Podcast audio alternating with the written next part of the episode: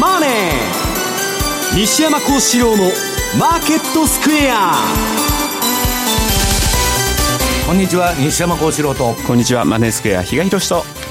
皆さんこんにちは。アシスタントの大里清です。ここからの時間はザンマネー西山幸四郎のマーケットスクエアをお送りしていきます。大引けの日経平均株価今日は反発の動きとなりました。終値、ね、125円88銭高い。22,712円75銭ということです。西山さん今日は、えー、株は反発とい。うことになりました、はい、まあ、昨日も高くても、まあ、ニューヨーク連動ならおかしくないんですけど、まあ、日銀がね、まあ、今日の話でも出るんですけど、まあ、ちょっと金融政策を変えるのなんのっていうのが、えー、ブルームバーグだとか、まあ、日経新聞出てですね、まあ、それでちょっと上値が重くなってたけど、まあ、今日は、えー、ニューヨーク連動ということですね。えー、ドル円です。この時間111円の丸7丸8といったところで推移しています、えー、日賀さん再び111円台戻ってきています。そうですね、えー、中旬に113円台もというようなところはあって、まあ、パウエルさんの議会証言がきっかけでそこまで上がってたんですけど、まあ、西山さんが先ほどおっしゃった通りちょっと来週の日銀政策決定会合本当珍しいですよね。日銀に注目が集まるっていうのもね。でこれで何もなかったらっていうね、えー、ところもあるんですけど、まあ、そういうそれがですね逆に今度、えー、ポジション一旦巻き戻しというようなところになって、まあ、とりあえず一旦終了した後、えー、その結果を見極めたい。そんな雰囲気になってますね。マーケットについてはこの後もお二人にじっくりとお話を伺っていきます。えさてこの番組は YouTube でも同時に配信をしています。え資料もご覧いただきながらぜひお楽しみいただきますようお願いいたします。動画については番組ホームページの方からぜひご覧ください。また番組ではリスナーの皆さんからのコメント質問お待ちしています。投資についての質問など随時受け付けておりますのでえぜひこちらもホームページのコメント欄からお寄せください。ザ・マネーはリスナーの皆さんの投資を応援していきます。それではこの後午後4時までお付き合いください。この番組はマネースクエアの提供でお送りします。毎週金曜夜更新。和島秀樹のウィークエンドストック。私和島がファンダメンタルズで注目銘柄分析。福永博之がテクニカルでマーケットを徹底検証。さらに注目イベントの解説や皆様からの個別銘柄リクエストにもお答えします1週間のマーケットトピックが丸分かりで、月額税別476円。詳しくは、ウィークエンドストックの番組ホームページをご覧ください。当たったら褒めてね。あの名実況をもう一度。永久保存版実況 CD 白川二郎実況名勝負セレクションただいま好評発売中オグリコールでおなじみ1990年有馬記念をはじめ記憶に残る厳選14レースの実況を完全収録感動の名場面が鮮やかによみがえります鈴木よしこさんとのスペシャルトークも収録してお値段は税込2000円。送料が別途かかります。お求めお問い合わせはラジオ日経ネットショップサウンロードまで。トゥデイ Today's Market です。今日のマーケットを簡単に振り返っていこうと思います。大引けの日経平均株価、先ほどもお伝えしましたが、今日は反発の動きとなりました。終値、125円88銭高い、22,712円75銭です。トピックスが9.98ポイントのプラス、1775.76。東証一部、売買高概算で13億8133万株、売買代金2兆1679億円でした。今日は2兆円を超えてきています。えー、東証一部の値上がり銘柄数が1398、対して値下がりが623、えー、変わらずは80銘柄となっています。東証一部売買代金のランキング、トップが三菱 UFJ、2位に任天堂が入っています。3位が東京エレクトロン、4位がソフトバンクグループ、5位にマネックスグループ、そして6位がエーザイ、7位にトヨタ、8位が野村ホールディングス、以下三井住友 JT と続いています。えそれから決算を発表したところがいくつかありますので、ここでご紹介をしていこうと思います。まずは6501の日立製作所です。第一四半期の決算発表しました。売上収益1年前に比べまして、えー、3.7%増、そして調整後営業利益については12.4%増、継続事業税引き前四半期利益が27.5%増、四半期利益が29.3%増、親親会社株主に帰属する四半期利益が40.2%増ということで、えー、増収、そして2桁の増益となりました。通期の見通し、こちらは変更していません。売上収益で0.3%増、調整後営業利益で4.9%増、当期利益で8%増となる見通し、据え置いています。日立製作所、今日の終値が810円2銭、えー、20銭です。えー、1.3えー、円のプラスとなっています。それから、えー、小松です。6301ご紹介していきます。こちらも、えー、第一四半期の決算発表しました。売上高で15.1%増、営業利益で85.8%増、税引き前四半期純利益が93.2%増、当社株主に帰属する四半期純利益が73%増ということで、2桁の大幅増益となりました。通期の見通しは据え置きです。売上高でほぼ横ばい0.1%増、営業利益が24.8%増、税引き前当期純利益については9.7%増となる見通し据え置いています。小松、今日は3441円55銭のプラスでした。え最後に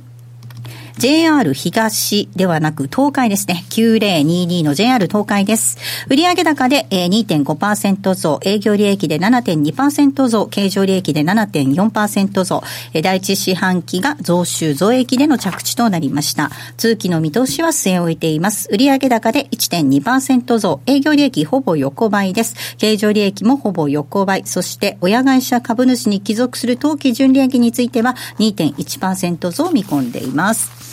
えー、JR 東海今日の終値が255円高の23,575円でした。そして為替の動き確認しましょう。え為替です。ドル円がこの時間111円の丸611です。ユーロ円については129円の3139。そしてユーロドルが1.164245あたりでの動きとなっています。では、マーケットのポイント、比嘉さん、お願いいたします。はい。まず今週ですね、まあ、総じても為替は動いてないなというような感じで、まあ、西山さんに日々ですね、帰るときにはショートメッセージで帰りますって送ってるんですけど、あまりにも動かないで、一日忘れちゃう日が出たぐらいでですね、ちょっと、まあ、それぐらいちょっと動かなかった1週間かなとは。でバテてるじゃないですか。まあ、それもあるかもしれないですね。すごい、帰るメッセージが来るわけですね。はい。素敵。で、まあ、そんな中にですね、ちょっと驚かされたのが、はい、えー、火曜日でしたか、トルコ中銀の政策決定会合、はい、まさかの据え置きということでですね、まあ、4月以降だけを見ても5%の利利上げを行ってはきてはいるんですけれども、うんちょっと金利据え置き、インフレ率を考えると、考えるとありえないよね。っていうような気がしてですね、まあ、まあまあ本当にエルドアンさんの、エルドアンさんの影がですね、やっぱちらついてたんだろうかなというところですね。で、ただその時にですね、最安値更新には至らなかったのが、うんっていうようなところではあったんですよね。はい、一旦そこから戻してはいるんですけれども、まあ今チャート出てくるかと思うんですが、はい、ドルトルコを見てもですね、ちょっとやっぱりまた、うん、具合が悪そうだなというような形状になってますし、トルコリラインの冷やしを見てもですね、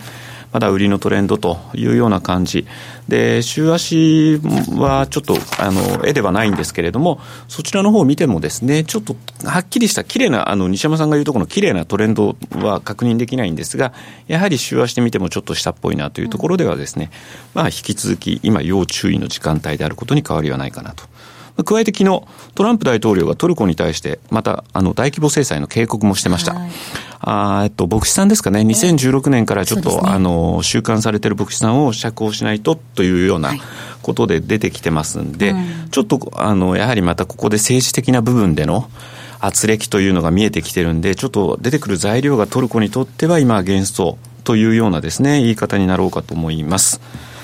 えー、トルコは株を見てもですね、イスタンブール100指数今日準備しましたけど、やっぱちょっと、うん、右肩下がりなのかなと、ね、資金がちょっとこうい。うところからも、はい、出てってるのかなというのが伺えるような状況という感じですね。はいで、それからドル円の方なんですけども、先ほど西山さんもおっしゃってました、日銀の ETF アロケーション見直し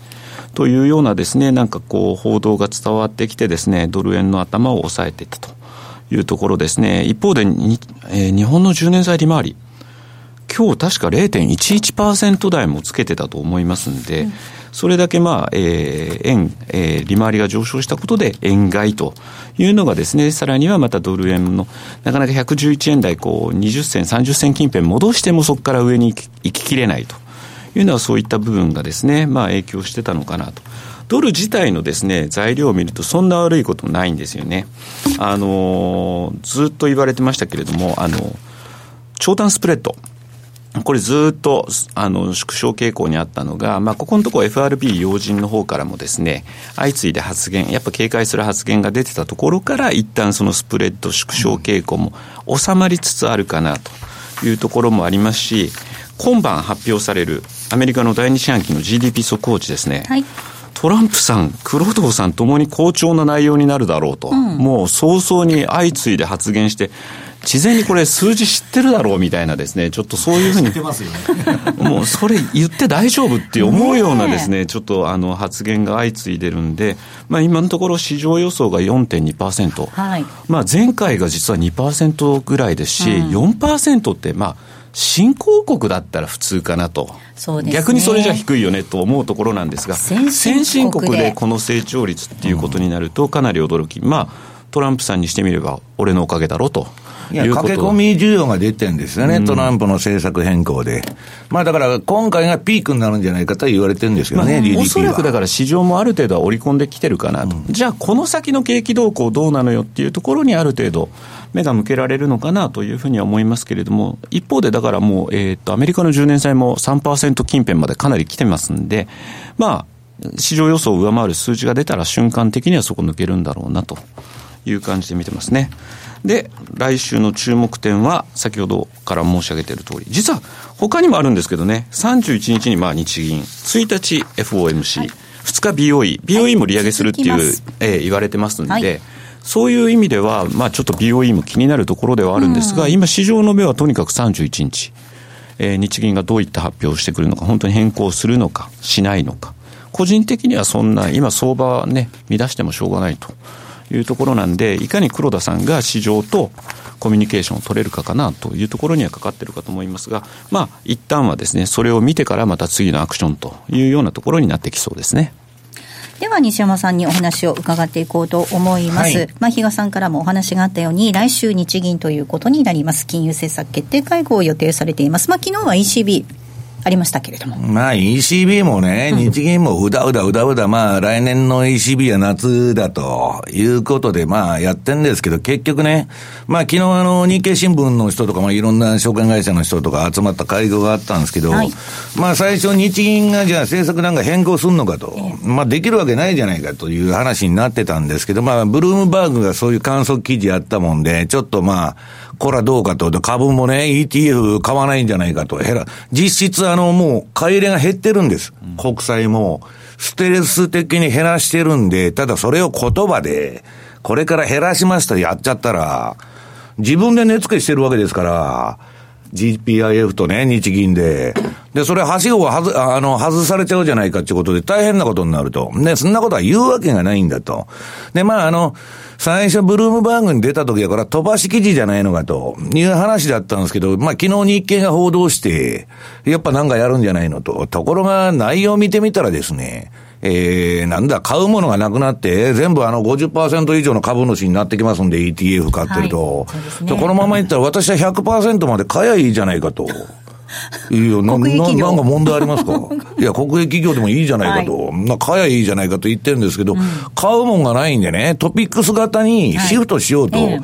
そういうだけの話なんですよ。だからまあ、あの、そんなドラスティックには何もやらないと思うんですけど、うん、ただし、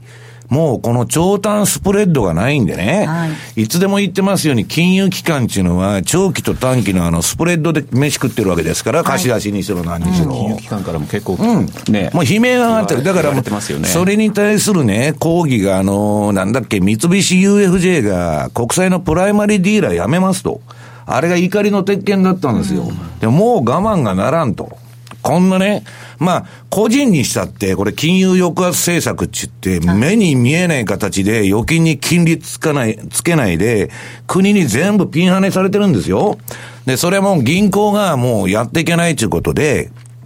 まあ、いろんな問題が起こってきてると。こんなこといつまでやって、うん、いつまでもやっててもいい、いいのかということになってんですね。ただまあ、あの、いつでも言ってますように、まあ、日本の相場っていうのはまあ、役人がやってるわけです。で、アメリカは自社株買いで、あの、企業が株買ってると。いう今構図なんでね、やっぱりその変、政策の変更があればまずいということで、一応まあみんなみ、あみん、あえっと、構えてるわけです。はい。だからまあ株もうだうだになっちゃってるということなんですね、うんはい、西山さんとよくしゃべるのがねあの日本のお役所さんっていうのは動かないことがいいことだみたいなね。そういう風潮があるんだよと。いやいや、それはまあ上がっては欲しいんですけど、まともな形でなったらね。で、私はまああの、ちょっと最近あの、役人さんたちとも飲み会をやってんですけど、結局ね、あの、国が、国がまあ、要するに値付けして今相場やってるわけですから、それはそう簡単にね、バブルっていうのは壊れないんですよ。で、どこが、その万歳地点がって言って、インフレになったらそれこそもう何もできない。国債も買うわけにはいかないし、ETF がもうまあやめなきゃいけないということなんですけどね。結局まあやってることは何かつっと、資産と負債を両方膨らましてると。はい、日銀のポートフォリオがバカでかくなって、それでまあ、株はまあ、買い上げてんだから、それは上がるのは当たり前ですよね。だからそういう人工的に作られた相場だと。で、国が相手だから、えー、そのバブルの寿命は長いんですけど、その考えなきゃいけないのは、インフレの兆候が出たらですね、これはちょっと万事休すになっちゃう可能性があるということなんですね。で、それはまあ世界的に別にあの日本だけでなくて、まあ、みんなあの株を支えようという動きに、えーね。えー、金融機構がなってますから、はい、まあそういう流れなんですね、うん、まあただ、効果不効果、インフレになりそうな感じっていうのは、日本では今のところまだないですもんね。世界中ないんです、これはね、あの、デフレというのは、まあ前のデフレって言ったら、あの、1930年代に、まあ29年の恐慌の後とかにアメリカもやったんですけど、それはね、戦争でしか抜けられなかった。うん、デフレ不況っていうのは勝って、一旦深刻なデフレに陥っちゃうと、はい、戦争でしか抜けてない、うん、ニューディール政策やろうが、金融緩和やろうが、何やろうがダメだったと。いうのが答えが出てるんで、だから今ね、今、事実上の財政ファイナンスとかヘリコプターマネーをやってるわけですけど、いくらやっても、そういうデフレのバイアスがかかってるんで、まあなかなか、えー、インフレにはならないと。だからそれでバブルが延命していくという形なんですね、うん、ただそのバブルという点では、アメリカはその自社株買いっていう話もありましたけれども、はい、ここに来て、ちょっとフェイスブックがね、大きく値を下げたりとかしてますけど昨日だからまあ2割下げたんですけど、まあフェイスブックっていうのはね、まあ一応あの、フェイスブックに限らず、その LINE だとかなんだとか、まあいろんな、あの、そのツールがあるじゃないですか。それは Windows に始まり、あれ全部データを盗まれて結構ですという、前提で契約してるんです。だから、そういう企業っていうのは一番の稼ぎの源泉というのはね、データを売って金儲けてるんです。はい、情報ですよね。はい。だからデータも一件一件安いんですけど、うん、その何十万人とかね、何億人ってパッケージにしちゃうと、ものすごい高値で売れるわけです。で、それはね、最初個人情報が、えー、漏洩するじゃないかということで、えー、フェイスブックの上場の時にも結構揉めたんですけど、はいえー、結局はね、CIA がそれに協力したと。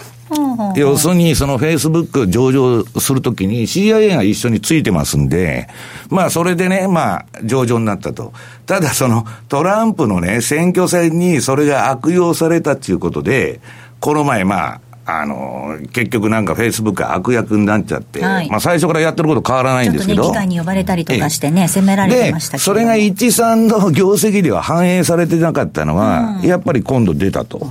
いうことで、ドーンと来た。ところがね、フェイスブックがこんな時間外で暴落しててね、2割も下げて、えー、他のハイテクに波及して当たり前なんですけど、うん、アップルとかは上げてるしね、そのファング見たら。えー、で、アマゾンはすごいいい決算出しまして、うん、あの、時間外でこれもボーンと上げちゃったと。で、ネットフリックスはもともとあの契約件数達してなかったっつうんで、ね、えー、このところもう下げトレンドになってますんで、あれですけど、で、グーグルも上げっぱなしでビクともしてない。うん、で、一番ね、見といたらいいのはゴールドマンサックスの株。はい。これがもうずっと売りまくりの売りトレンドが何発も出てたのが、ここに来て買いトレンド相場になってると。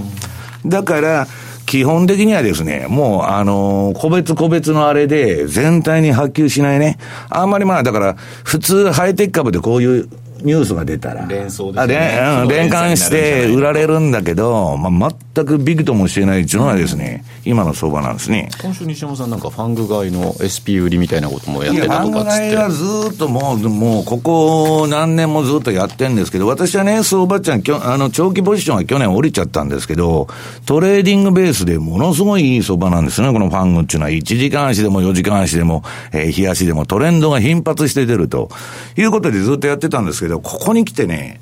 えーっと、ちょっとその SP 売りっていうのはね、ヘッジをかけないと、まあ夏場のね、相場が非常にまずいんで、まあ私の周辺のファンドはそれを全部今やってるということなんですけど、そんなに大幅に売ってるわけでもなんでもないと。まあトレーディングベースでね、ちょっとヘッジがいるなということでやってるだけということなんですけどね。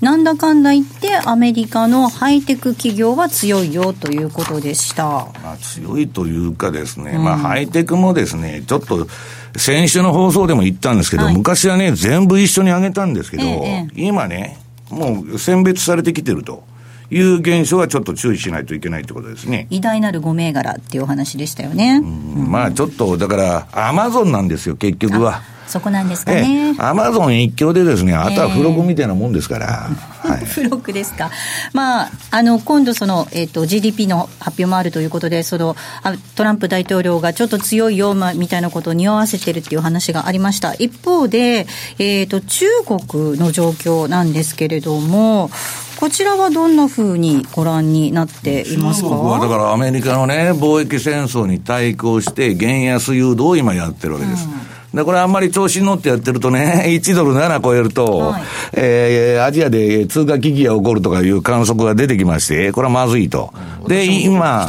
やっぱは、それで金をばらまいたんです。えー昨日だったか一昨日だったか、大量の資金供給しまして、これもバブルを延命させようと、その金まいてですね、とりあえず抑えようと。で、えーいまあこれ貿易戦争って後のとこでね、あはい。まあ賞味期限っていうのでそこでやりますけど、はい。基本的には今一旦ね、貿易戦争が緩和されたという、その雰囲気になってるんです。で、トランプがね、こっから考えないといけないのは、貿易戦争ってわーわーやってるんですけど、あんまやってるとですね、今あの、中国は、あの、アメリカのね、大豆に25%の関税かけたでしょ、ええええで、それがその、大豆価格が急落してですね、これはまあ農家が文句言って大騒ぎになりそうだと。はい。い、うことでね、うーん、トまあ。ランプ、さんもなんかいや、だからまた農家に、えー直接現玉ばらまいて、で、えー農産物はその国が買い取りますと。いうことで、まあ、ぼ水面下で貿易戦争やってんですけど、まあ一応ね、今のところちょっと緩和してきてるという雰囲気になってるだけなんです。貿易戦争についてはっていうことですよね。うんで、中国が、その、問題はですね、まずくなると、日本が代わりに売られるっていうのはいつでも構図でしょ中国の市場に誰も入ってないから、中国の元の代わりに、ええードル円をやるとか、えー上海株の代わりに日経売るとかね。だあんまり日本にとっては中国がなんかあると、えー好ましくないということになってるわけですね。うん。大豆先物相場のチャート見ますか、これやっちゃいますよ、もうあの、今日はもう順番ちょっととりあえず無視してね、貿易戦争のね、私、今週、賞味期限中話で、そうなんですね。はい、あの、レポートを書きましてですね、で、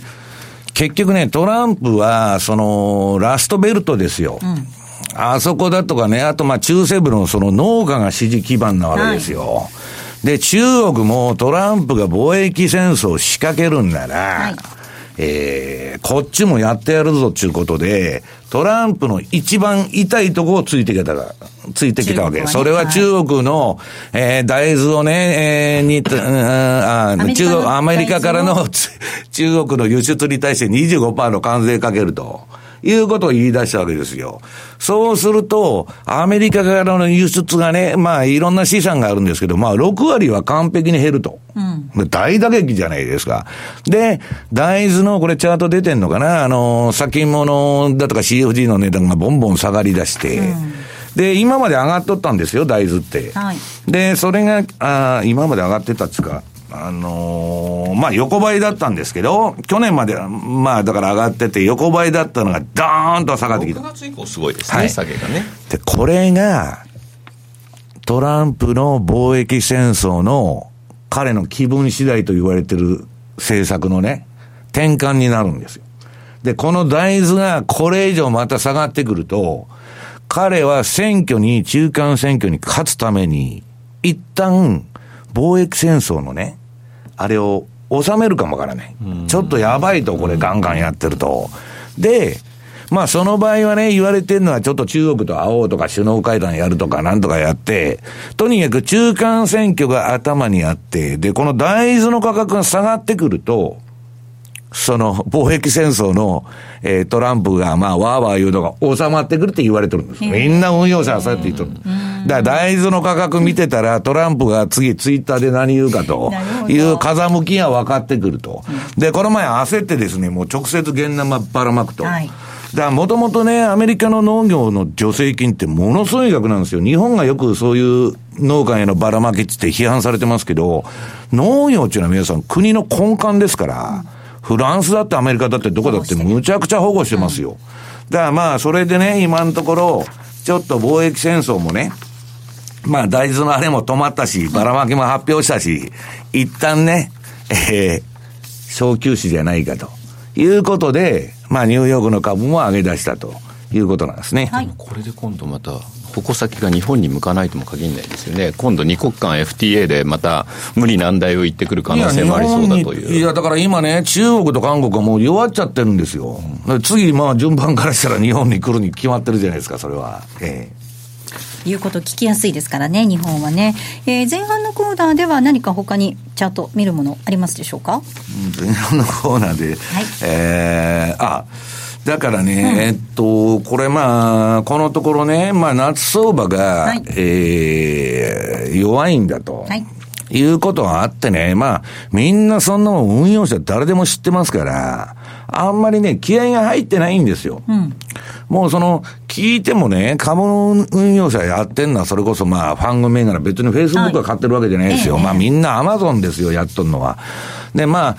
うん、そういうものをちょっと物色したりね、まあ夏に向けてのちょっとヘッジをしといたりというような動きでね、ほとんど、まあ大きな動きは見られない。で、あとロシアが大量に米国債を売ったということで、えーで、まあ中国も外してくんじゃないかとかね。まあいろんなことが言われて、で、日本は金融政策変更してね、どうも、釘付け政策やめるらしいと、長期金利でも。そうすると、えー、金融機関が運用なんで、米債ばっか買ってたのを引き上げるんじゃないかと。それで金利が、長期金利上がってるんですよ、今。で、上がってるんであればですよ、当然ドル円がもっと上がらなきゃいけない。うん、全然上がってない。で、ドルインデックスも、これチャート持ってきてますけどね、全然上がってないんです。一体これは何なんだと。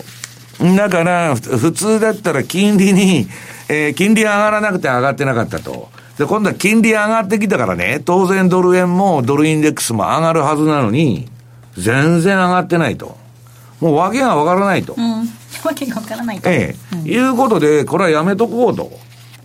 いや、何の相関関係もないし、各マーケットが好き放題動いて、フェイスブックだけ下がって、後のハイテク全部上げてるとかね、もう訳がわからんということになってるわけですね。だからまあ、休むも相場じゃないですけど、あんまり力入れてですね、やるような局面じゃないと、まあ、次のトレンド待ちというのがですね、まあ、実感なんですね。はい。えー、ここまでは、トゥデイズマーケットをお送りしました。杉村富夫 CD マガジン7月号。チャンス到来。安いところを買って高いところを売る。これが株式投資の極意ぞ。好評発売中。チャンスをつかむ参考銘柄もお楽しみに。CD60 分。価格は送料別で税込7560円。お申し込みは03-3595-4730ラジオ日経通販ショップサウンロードまたはラジオ日経ネットショップサウンロードまで Zen Class in English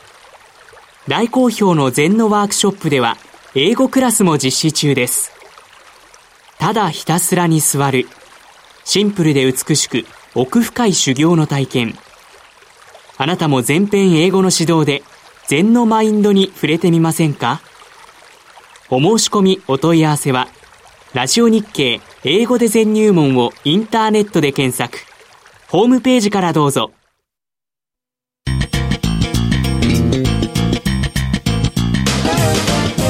西山幸四郎のマーケットスクエア。さあ、このコーナーではマーケットの見方について西山さんにいろいろな角度で教えていただきます。今日のテーマです。えー、先ほども少しお話がありましたが、トランプ大統領の貿易戦争の賞味期限と動かない為替市場ということです。うんまあさっきちょっともう喋ってやっちゃったんでね、はい、まあちょっとその話はもうちょっとあの時間があれば後でしますけど、今ね、ちょっとこの、D、DDP がアメリカまあいいと。あの4%ぐらいいくんだということなんですけど、ここがピークになるんじゃないかと言われてるんです。アメリカの GDP の。もう当面のピークつけるんじゃないかというのが、あれなんですね。で、それはまあ、あの、FRB の金融政策にもよるんですけど、アメリカのまあ、どこまで引っ張られるかというのはそうなんですけど、ちょっとね、みんなが今見てるのは、えっと、銅の週足。銅ですね。えー、この銅の価格というのはですね、あの、銅というのは、えー、世の中が不景気になると、一番最初に売られるのがこいつなんですね、いつでも。で、今までまあ、その上げてきて、で、今年、あ上げてきてっていうか、ずっと上げてったのが、ここ2017年ぐらいから横ばいになってきて、これ週足見ると。で、今、下げトレンド相場になってる。週足は。で、次に、銅の CFD の、あの、冷やしを見てもらいますと、これはまあ、めちゃくちゃな売りトレンドが続いてですね、で、今ようやくまあ、あの、そのトレンドがピークアウトして調整相場に入ってると。だけど、これがね、ちょっとその不景気の、えー、兆候なんじゃないかっていう人が結構いるわけです。で、なんか知らないけど、あのー、先週の放送でも言ったんですけどね、確かにそのアマゾンだとかなんだとかファングだとかね、その、そういう類のハイテクを上げてると。今ね、ハイテクなんてすごくて、えっとね、アメリカのハイテクって一番まあ、優秀な人が入るんですけど、MIT。で、次、スタンフォード。で、あとね、アトランタとかいろんな、まあ、あの、小さい大学があるんですあの、ハイテク専門の。そいつらがね、えー、こういう、その、IT 企業に、まあ、有名な、それこそ、Facebook とか、それこそ、あの、Amazon だとかね、えー、Google だとかに入りますとね、給料が1100万からスタートするんですよ。新卒で。えー、新卒で1100万。当然いい人材が集まる。これでね、例えば日本でもまあアマゾンと比べましょう。まあアマ,、うん、アマゾンとね、例えば日本で似た業態楽天とかあるじゃないですか。でね、それはね、この前も楽天の人と喋ってたんですけど、人数が全然違うんです。そのめちゃくちゃスタンフォードとか出た優秀なやつが、その ものすごい人数で開発しとるんですよ。ええ、で、中国の IT 企業もそうなんですそうですね。これはね、もうスピードで全然勝てないんだって。あの人材獲得競争っていうのがものすごく激しくって、日本でもこの間ありますよね、ファーウェイが月、月給40万にするとかなんとかって、新卒でね、っていう話もだからまあ、そこのところだけはね、えー、いつでも景気いいんです。うんで、もうめちゃくちゃね、その、えー、シリコンバレーなんか家賃からともう土地から何からむちゃくちゃ上がっちゃって、この世のものとは思わないと、先月からね、昔95年にアメリカ行ってた人が先月からアメリカ行ったんですけど、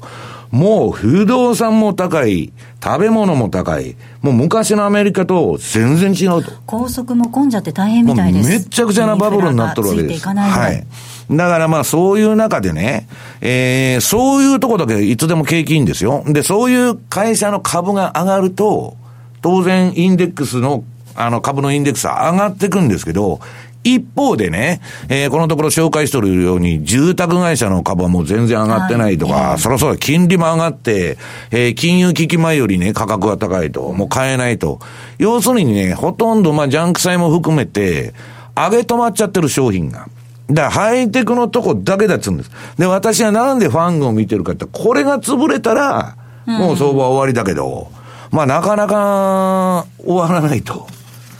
いう状況が続いてるんですね。ある意味 IT バブルになってるってことですか？再度。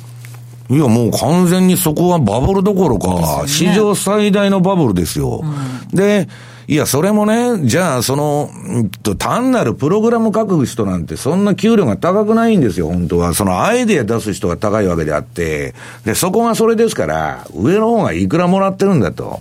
新卒で1100万ですよ。はい、ですえね。えで、その他の企業はもう国に、おんぶに抱っこしかないと。それこそ助成金もらうとかね、国になんかやってもらって特区でなんかね、そこの利権に絡んでやろうとか、カジノに入ろうとか、そういうことしかないわけです。で、それはね、結局まあ、あのーその他大勢がダメだから、株式市場も先ほど日銀が支えないといけないわけです。で、ただしね、その私がいつでも言ってます、そのインフレにならない限りはそれできるんですけど、両立て経済って言ってもね、物には限度があると。んなもんね、えー、世界中じゃあ日銀の真似して、FRB からね、どこから、どんどんみんな株買やいいじゃないですか。ほんで、景気いい、景気いいって言ってるんだから、株が上がったら。でそれで世界中本当に景気良くなるのかと。いや、一時的にはなると思いますよ。だけど、物にはね、限度があって、破談会が来ると。どっかでね。だからその、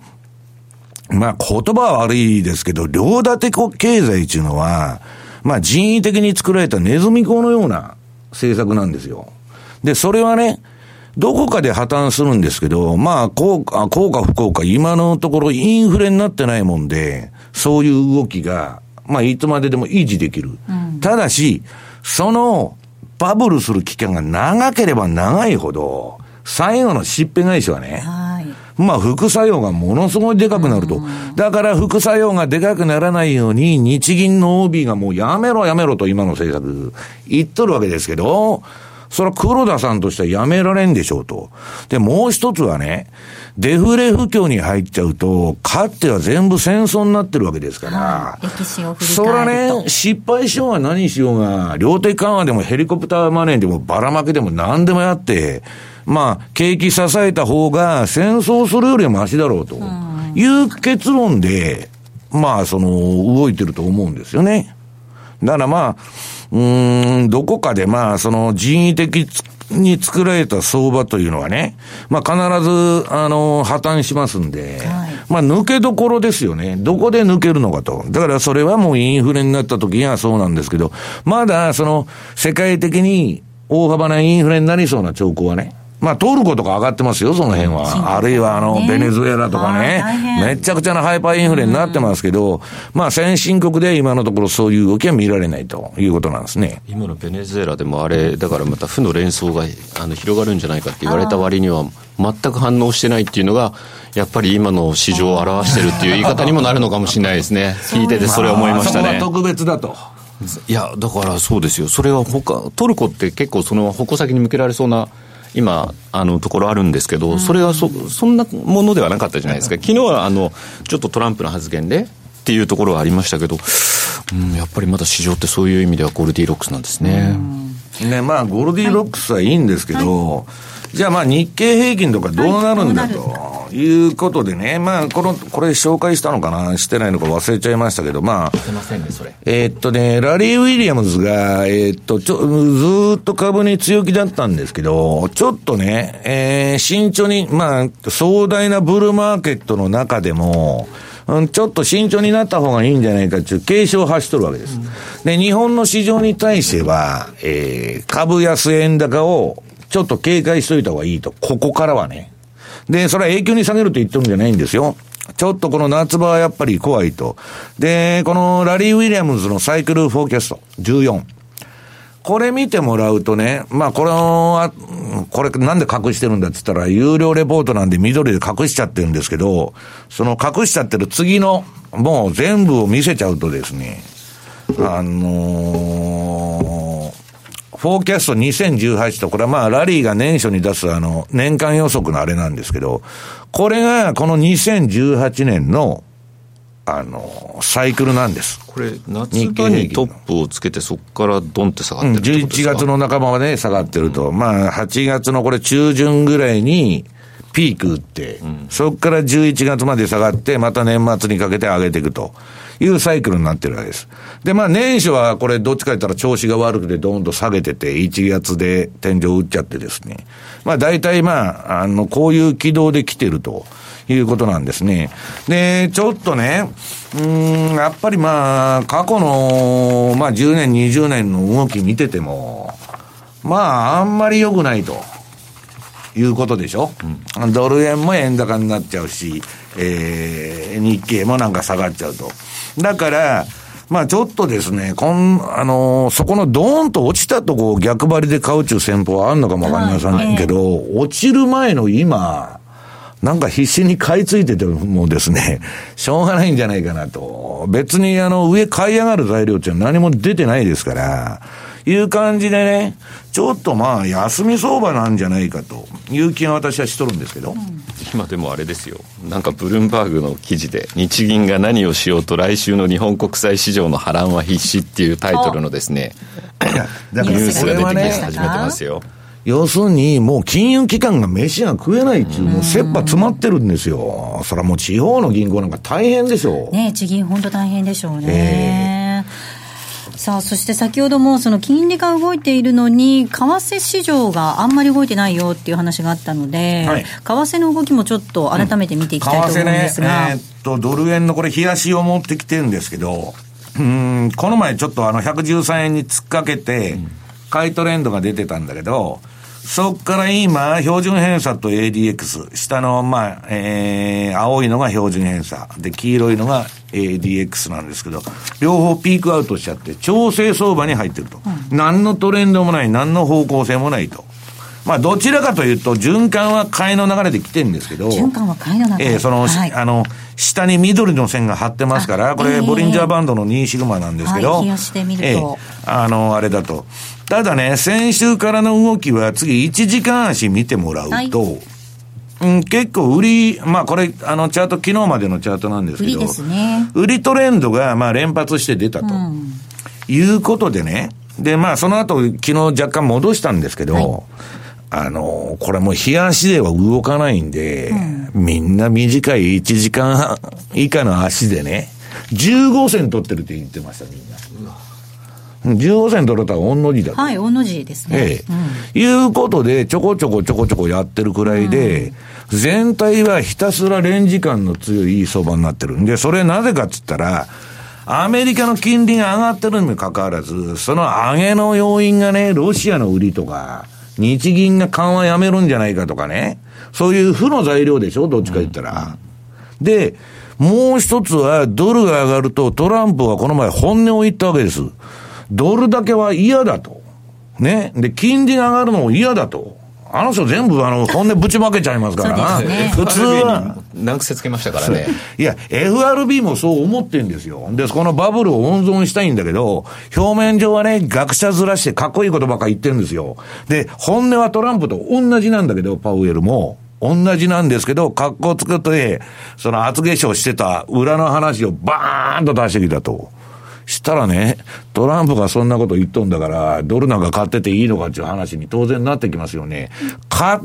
かといって、今、本国投資法の金で、リパトリで金がどんどんどんどん海外から戻ってくる。で、ヨーロッパも投資できない、日本も投資できない、中国もダメだと、アメリカしかないと、アメリカのハイテク株買えということで、で、本国投資法で帰ってきた資金は全部自社株買いになると、いうような構図でね、なかなかドルも売りにくいし、まあ株も売りにくいということになってるんですね。うん、はい。ここまではマーケットスクエアのコーナーをお届けしました。オリジナル注文トラリピでおなじみ、そして当番組リスナーの皆さんには馴染み深い FX 会社、マネースクエアでは現在、新規講座開設キャンペーンを実施しています。9月30日までに新規講座を開設し、10月31日までにキャンペーンへのエントリーと入金が完了した方には、漏れなく書籍、実践 FX トラリピの教科書をプレゼントいたします。さらに10月31日までの期間に取引をされ、新規売買が50万通貨以上成立しますと、通貨量に応じて M2J ポイントをプレゼント。M2J ポイントはマネースクエアに口座をお持ちの方だけがご利用できる独自のポイントサービスで、ポイント数に応じてギフト券やグルメなど様々な商品と交換できます。また、マネースクエアオリジナル注文、トラリピの手数料が無料となるキャンペーンも9月29日まで同時に実施中です。まだ口座をお持ちでなくて、マネースクエアやトラリピが気になるという方、ぜひこのキャンペーンをご活用ください。キャンペーンの詳細はザンマネー番組ウェブサイトのマネースクエアキャンペーンバナーをクリック。マネースクエアの取扱い商品は投資元本以上の損失が生じる恐れがあります。契約締結前交付書面をよくご理解された上でお取引ください。金融商品取引業関東財務局長金賞番号第2797号ラジオ日経で人気の3番組ラジオ i ニュース私を競馬に連れてって実践 Let's Read the 日経 in English が新動画配信サービスパラビでもお楽しみいただけるようになりました。番組音声に加え番組収録中の出演者の様子やミニ動画役立つ文字情報などパラビならではの情報が満載です。ぜひ新動画配信サービスパラビをご利用ください。パラビの詳しい情報ご入会方法についてはパラビのホームページをご覧ください。パラビで検索してください。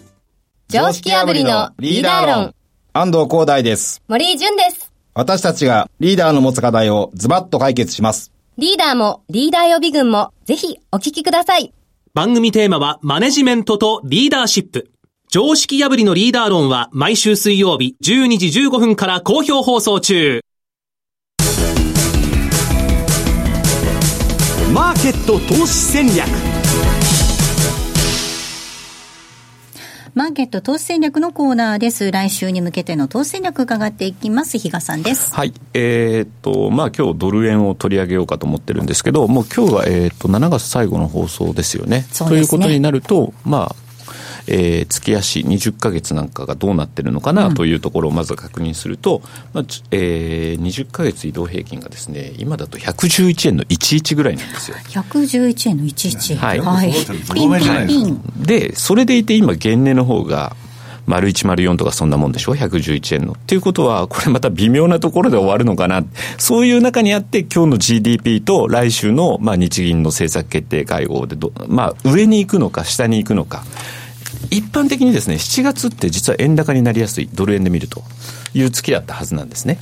だから、その流れでいくと、あの、この20ヶ月、月末終わりね、ニューヨーククローズが、ちょうどこの下に潜り込んでくれると、ああ、パターン通りだなっていう言い方にもなるんですが、ちょっとね、まあ、あの、日銀の方が、どう出てくるかによって、かなりちょっと、あの、相場流動的だなと思ってるので、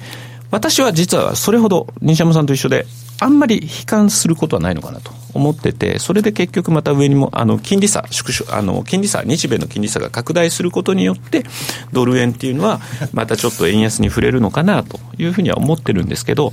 まあ、そういう意味では一度結果出て、まあ、あの、そこからですね、あの、下がってくるんであれば、うん、一旦ちょっと私、押し目拾ってても実はいいと思ってて。押し目をはい。そういう感じでですね、あの、西山さん先ほど来から言ってる通り、無理せずに、まずは言ってもいいのかなと